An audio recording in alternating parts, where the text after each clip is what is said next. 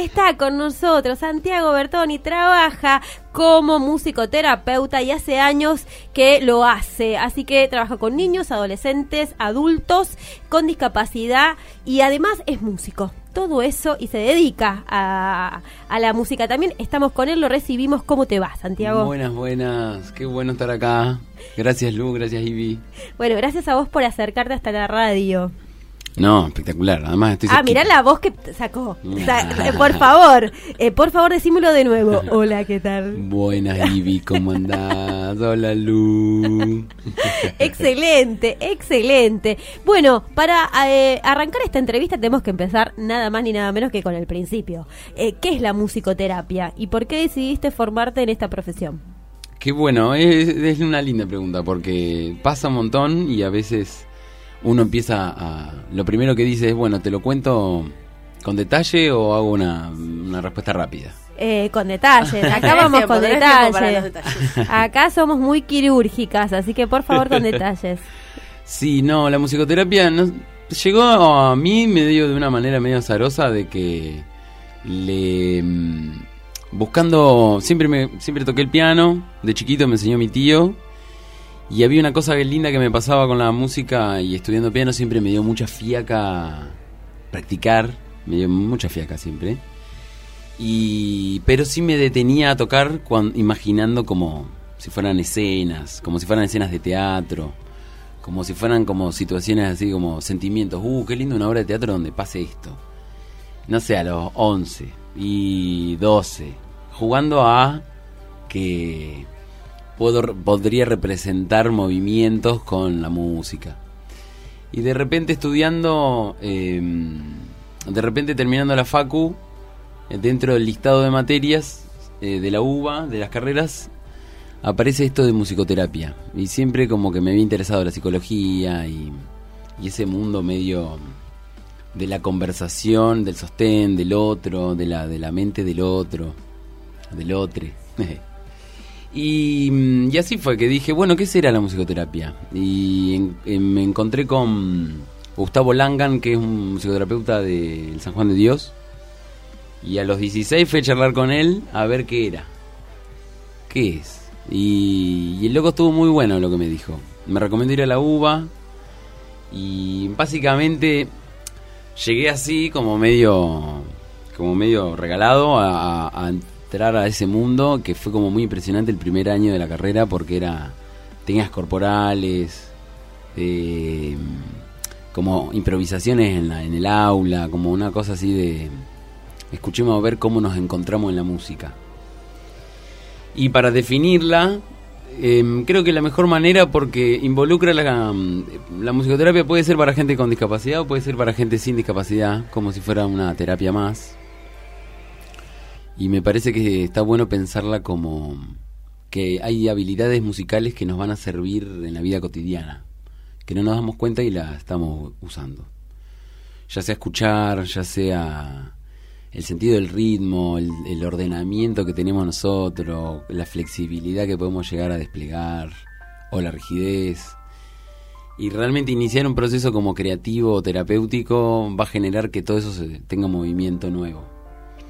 Entonces, esta es como la explicación como criolla. Obviamente que hay una musicoterapia más neuro, hay una musicoterapia más analítica, donde se analiza a fondo como y se interpreta y a mí la verdad que yo soy como, como un buscador y un, y un, militante de la musicoterapia creativa que invita a las personas a entrar en ese proceso, como vamos a crear.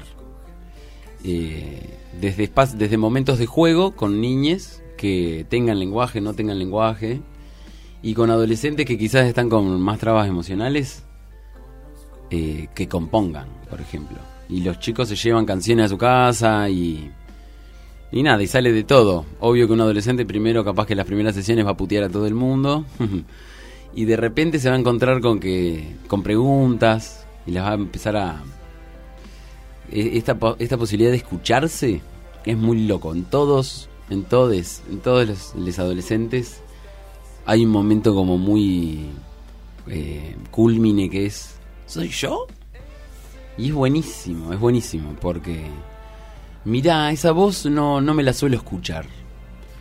Como, como esto, habilitar la, la las diferentes eh, rasgos de la personalidad y, y cómo la subjetividad está más ampliada de lo que uno va creyendo.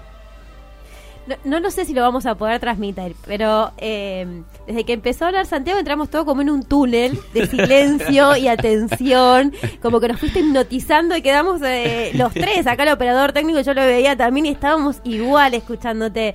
Em, qué, placer. Em, se me ocurre preguntarte cómo trabajás con, eh, con los niños y con los adultos, ¿no? Con esa franja que, que es totalmente distinta. Y además porque me has contado que estás en un proyecto de musicoterapia comunitaria. Me, me re interesa saber de qué trata eso. Sí, bueno, em, es, es, verdad que es muy diferente con los chicos y con los chiques. Es muy loco como mm, el, generar espacios de lúdicos donde mm, como que es un lugar donde ellos pueden venir a jugar. Ellos, eh, hay un montón de instrumentos, digo, tengo un consultorio y eh, se despliega como la posibilidad de ir generando como actividades que tienen el fin en sí misma, que es la posibilidad de jugar. Que a medida que vamos creciendo, vamos perdiendo como el foco de en qué momento juego yo, qué momento tengo un momento para crear. Y la típica que pensamos, bueno, nada, de adultos, de adultos cocinando y, y si llega algún niño en nuestra vida, jugando con ese niño. Y ahí nos reencontramos pero bueno, sucede mucho también que mm, las familias tienen poco tiempo para el juego. Y, realmente hay algo que, merecería como un rato re largo de explicar, pero mm, hay como una data de que jugar nos salvó la vida. Eh, la, parte como nuestra constitución eh, subjetiva, en gran parte se la tenemos que agradecer al juego, porque mm, desde un montón de marcos teóricos se van diciendo diferentes cosas, pero nos, nos dio la capacidad de simbolizar. Desde la pérdida, desde, la, desde el deseo, desde la fantasía, digo, nos dio esa posibilidad. Y, no hay quien no ingrese al, al, juego, digo. Sí quizás en la cuestión simbólica sea como se pueda volver más complejo o menos complejo ser parte del juego simbólico, pero la capacidad de, el típico juego de los niños de me escondo y encontrame, em, ya está. Digo, ahí hay un montón de cosas que empiezan a suceder, subjetivas. Y puntualmente lo que sucede en musicoterapia es, bueno, se musicaliza constantemente todo ese, todo ese momento. Em, eh, y bueno, nada, como data, como quizás un poquito más ñoña, no sé, dentro de la cuestión creativa, el chico se está escondiendo, el chique se esconde, se esconde, se esconde y la música se vuelve como, es todo menor, es todo como medio ópera, por decirlo de una manera, ¿no? Eh, como un juego como que está todo medio oscuro porque él, no está, ¿dónde está? Y quizás cuando él se saca, no sé, pasó hace poquito, se saca el gorro, porque estaba tapado con su propio gorro, y cuando saca y como, acá estoy, la música se vuelve mayor. Entonces como una si me escucha algún músico puede llegar a pensar de, bueno, es algo bastante simple, pero desde la cuestión emocional, eh, la, la, la, profundidad o lo que puede uno percibir cuando la música cambia el modo, genera como cierta, ah, alegría, me encontró, ah, me estás viendo. Este, y con los adultos quizás lleva un poquito más de tiempo a veces. Eh, como esta cosa de aprender a, bueno, cómo, cómo, cómo se está en un espacio musicoterapéutico, cómo se juega ahí. Porque, bueno, pasa de todo, digo. Eh, em, más resistencias, ¿no? Hay muchas más resistencias, hay muchas más trabas con el hecho de jugar, de, bueno, ¿qué me estás pidiendo? ¿Que cante cualquier cosa? No, está feo esto. Y hay más juicios. Las niñas no, no juzgan tanto su, su espontaneidad. Y de hecho muchas veces se viene a, trabajar eso justamente. Desde, mm, bueno, gente como que ya tiene armada con, una vida, tiene una rutina y tiene mm, la estructura como muy a flor de piel. Y bueno, ¿cómo la movilizamos? ¿Cómo le damos un lugar a la espontaneidad? A lo que no tengo planeado y a lo que no sé cómo va a sonar. Y es, y es flashero porque a medida que pasa el tiempo como que vas notando, yo me acuerdo un profe que me decía, la gente aprende a ser paciente de musicoterapia. Y como que no lo entendía a qué se quería referir, a qué se refería. Y es verdad, como que, bueno, vas una primera vez, te cuentan, cantás alguna samba, cantás un tango. Y de repente, bueno, a ver, cantemos algo que te salga hoy. A ver, empezá a cantar, vos. Propone vos el tono, propone vos desde dónde querés cantar. Y la gente como que sale... Capaz que sale hablando todo así, empieza a cantar como un tango como forzado y... O capaz que salen en una todo hablando así. Y, bueno, ir llevándolo y ir donde él propuso, o donde em, ella propuso, digo. Y ahí se hila con lo comunitario. Porque em, estamos haciendo unas experiencias en el programa Envión, en el Ameguino. Donde la verdad que está, está muy interesante, está muy flashero el trabajo, porque em, darle la posibilidad a los chicos de no puntualmente enseñar música, sino experiencias musicales. La musicoterapia como que un poco propone esa, de experiencias musicales saludables. No nos pongamos a competir a ver quién toca más rápido, a ver quién aprende más, o eh, quién la cacha más rápido. Sino a ver si todos podemos encontrar qué queremos hablar del barrio. Eh, y es gracioso porque los chicos capaz que están escuchando RKT a pleno y el otro día pasó que me puse, me dieron la guitarra, los chicos, Santi, tócate algo, a ver, ¿qué, qué podemos cantar hoy? Y empecé a tocar una milonga, sin cantar, solo con la guitarra, y salió la milonga de la Medina. Ah, y empezaron a, contar anécdotas. ¿A improvisar? A improvisar. Y ahí como que se vuelve como, ahí está la, ahí está el otro, ahí está la, la otredad donde capaz que se encuentran riéndose porque uno nombró a otro. Y la posibilidad además de esta de, de, bueno, justamente en el barrio están pasando cosas como muy complejas, de, de puntualmente de, de, malestares y vivencias muy, de mucho dolor, de muerte. Y de repente nombrarlo, nombrar a, hace noviembre del año pasado, falleció un chico que se llama Agustín, Agustín, Cristian Agustín, ya no me acuerdo el apellido.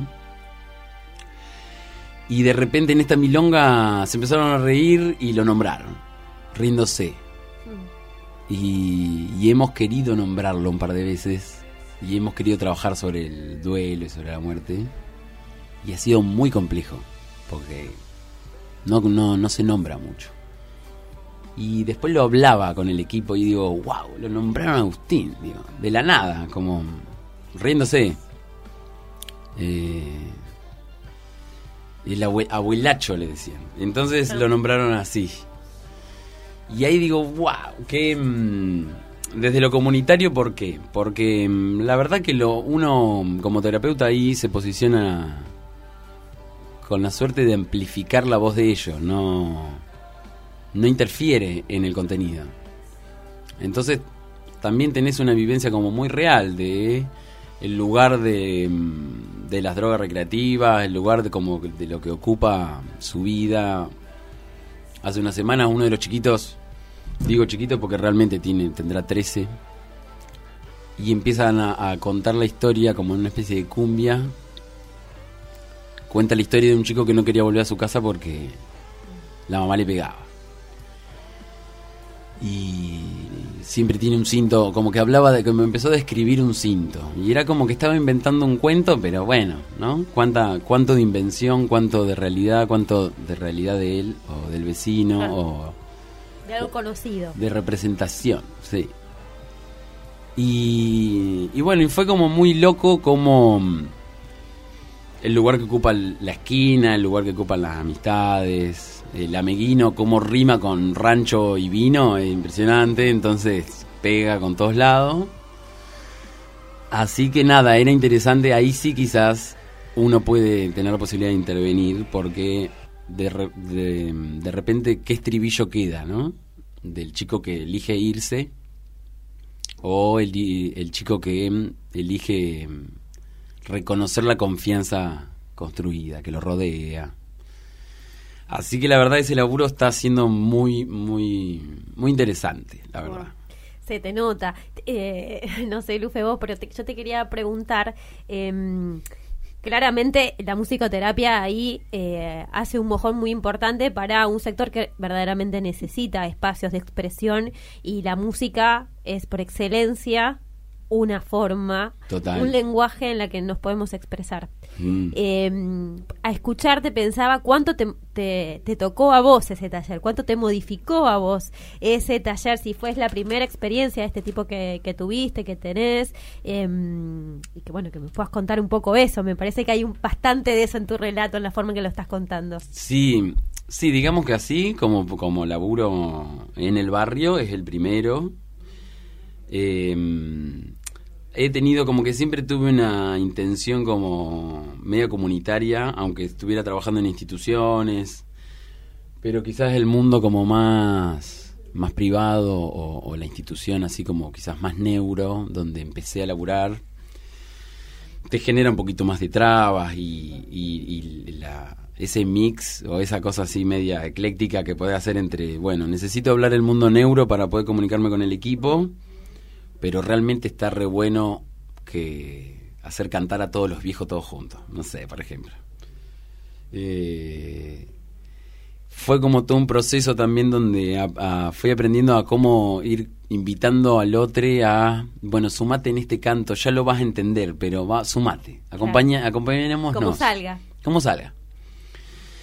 Y que en cambio en este trabajo quizás eh, las chiques eh, están como más sin filtro como que tienen menos pudor. Obvio que hay una gran diferencia de esas cosas en relación a, la al, obvio que todavía se vive vergüenza y la voz se esconde pero bueno es interesante estuvimos haciendo un par de experiencias con, con la historia de César González que a los chicos les interesó un montón y entonces los invitamos a todos los chicos que se pongan apodos y que escriban algo del, del barrio. Y de repente se armó como unos párrafos. Que esto estaría re bueno que lo escuche César porque le va a gustar. y, nada, y fue muy loco porque ahí como, bueno, sin tapujos, ¿no? De repente hay un seudónimo que me habilita a contar. Y, y ahí sí, al cantar todos juntos, quizás me, ahí sí media, mi voz mediante para que se animen a largar una melodía, con él. Y que a veces con los adultos largar una melodía, ah, lleva un rato. Lleva todo un proceso, porque es como, ¿cómo? ¿Cómo invento una? ¿Cómo hago una melodía? Cualquiera, sí, cuando hablamos también tenemos tono y vamos cantando. Sí, creo que un poco así. Siempre lo comunitario me interesó y me generó como un movimiento así como medio de sensibilidad. Claro. Encontrarte ahí. Em, aprovechando tu visita, porque el tiempo es escaso, pero te preguntaríamos millones de cosas. Aparte estamos, creo que ni Lufer y yo con ánimos de interrumpirte porque es súper entretenido escucharte. Eh, digo, rico escucharte más que entretenido. Eh, quiero hacerte escuchar un audio que escuchamos ah, esta semana eh, y que a muchos y a muchas nos puso la piel de gallina. ¿Lo tenemos ahí para escuchar? Las personas autistas somos personas que muchas veces somos muy, pero muy literales. Por ejemplo, a veces no entendemos los chistes. Chao, Ian. Gracias, ¿eh? Me van a matar, sí. Me van a echar del canal.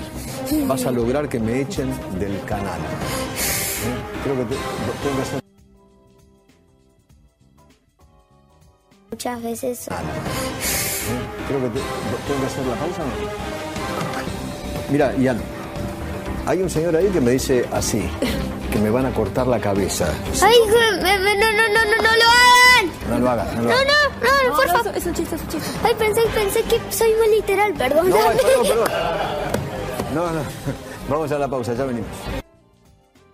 Eh. Bueno, eh, Clarín lo tituló como em, un desacierto, ¿no? Eh, un chiste inapropiado, eh, por Eduardo Feynman y termina ya pidiendo disculpas. Es un horror, ¿no? Vos trabajás con niños y niñas con discapacidad. Así ¿Qué te generó escuchar esto? No lo podría decir en la radio, pero... Lo puedes decir. es la, no, es un... Sí, no, no sé, la verdad, porque es como una cantidad de violencia que me cuesta ponerla en palabras sobre todo después verlo al niño pidiendo disculpas, ¿no? Sí. Y teniendo que explicar él, ¿no? Como- él teniendo que explicar. A mí me genera, podría llorar en este momento, podría, no sé, en el momento que lo vi me acuerdo que genera, no sé, es muy difícil de transmitir la violencia porque uno al trabajar y conocer la, la, la sensibilidad, las dificultades y los desafíos que atraviesan las familias, eh, teniendo que en la vida cotidiana explicar un montón de situaciones, digo, generar algo así de, de repugnante y de vegetalizador y como dónde, dónde está la subjetividad del otro, ¿no? Que es un poco de lo que se caracteriza a Feynman, que quizás es como su, su juego. Pero bueno, nada, es un peligro como, como, como rol, ¿no? Social. Es, es veneno puro. Porque uno, digo, justamente lo acababa de explicar. Claro. La literalidad es algo que quizás sí se nos vuelve complejo, que sucede no solo en el autismo, sino que en algunos en algunas eh, discapacidades de- mentales, de esquizofrenia, psicosis, también nos encontramos con esa dificultad, donde el chiste no es eh, comprendido, la metáfora es muy compleja, es muy compleja, eh, que pasa mucho cuando, no sé, a mí me ha pasado en instituciones de una enfermera que me diga, adelante de los pacientes, me muero por un mate. Y capaz que el paciente te dice, no, no, Claro. no, no te mueras. Claro. Y ahí no hubo intención, y ahí, bueno, es un, es un traspié, digo, Sí, está sí. bien, es reentendible. Pero, acá hay Pero- intencionalidad, ¿no? Pero acá hay una intencionalidad, acá hay un goce de, de que el otro no me va a comprender. Y creo que ese es, esa es la mayor violencia que pueden existir entre los seres humanos. Digo. Sé que no me vas a comprender y por eso me subo a un, a un pony, porque la verdad que no se puede subir ninguna cosa más. Bueno, hoy temprano en el programa un poco el eje fue eh, los discursos, la forma de, en la que los medios generan sentido y también dañan, ¿no? Y esta es una forma de dañar. Lamentablemente... Tengo que decir que se nos fue el programa y nos quedaron preguntas porque las teníamos Sí. apuntadas para hacerte, pero no llegamos. Lo que vamos a hacer es eh, comprometerte al aire de que vuelvas a venir. De una, ¿Qué obvio. decís de Sí. volvés a venir y seguimos charlando eh, porque hay mucha data para seguir hablando de la musicoterapia. Además, también hablar de vos como músico con todas las otras bandas. Pero antes que cierre, tenés un 30 segundos para decir dónde tocas hoy. Hoy tocamos con Auski en Kikia a Kikia. las once y media de la noche.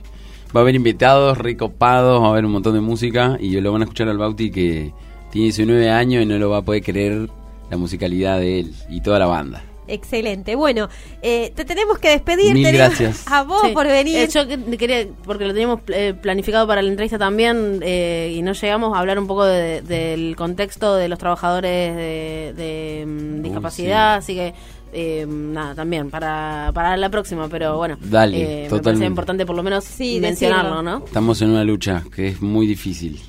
No nos pagan ni abril todavía.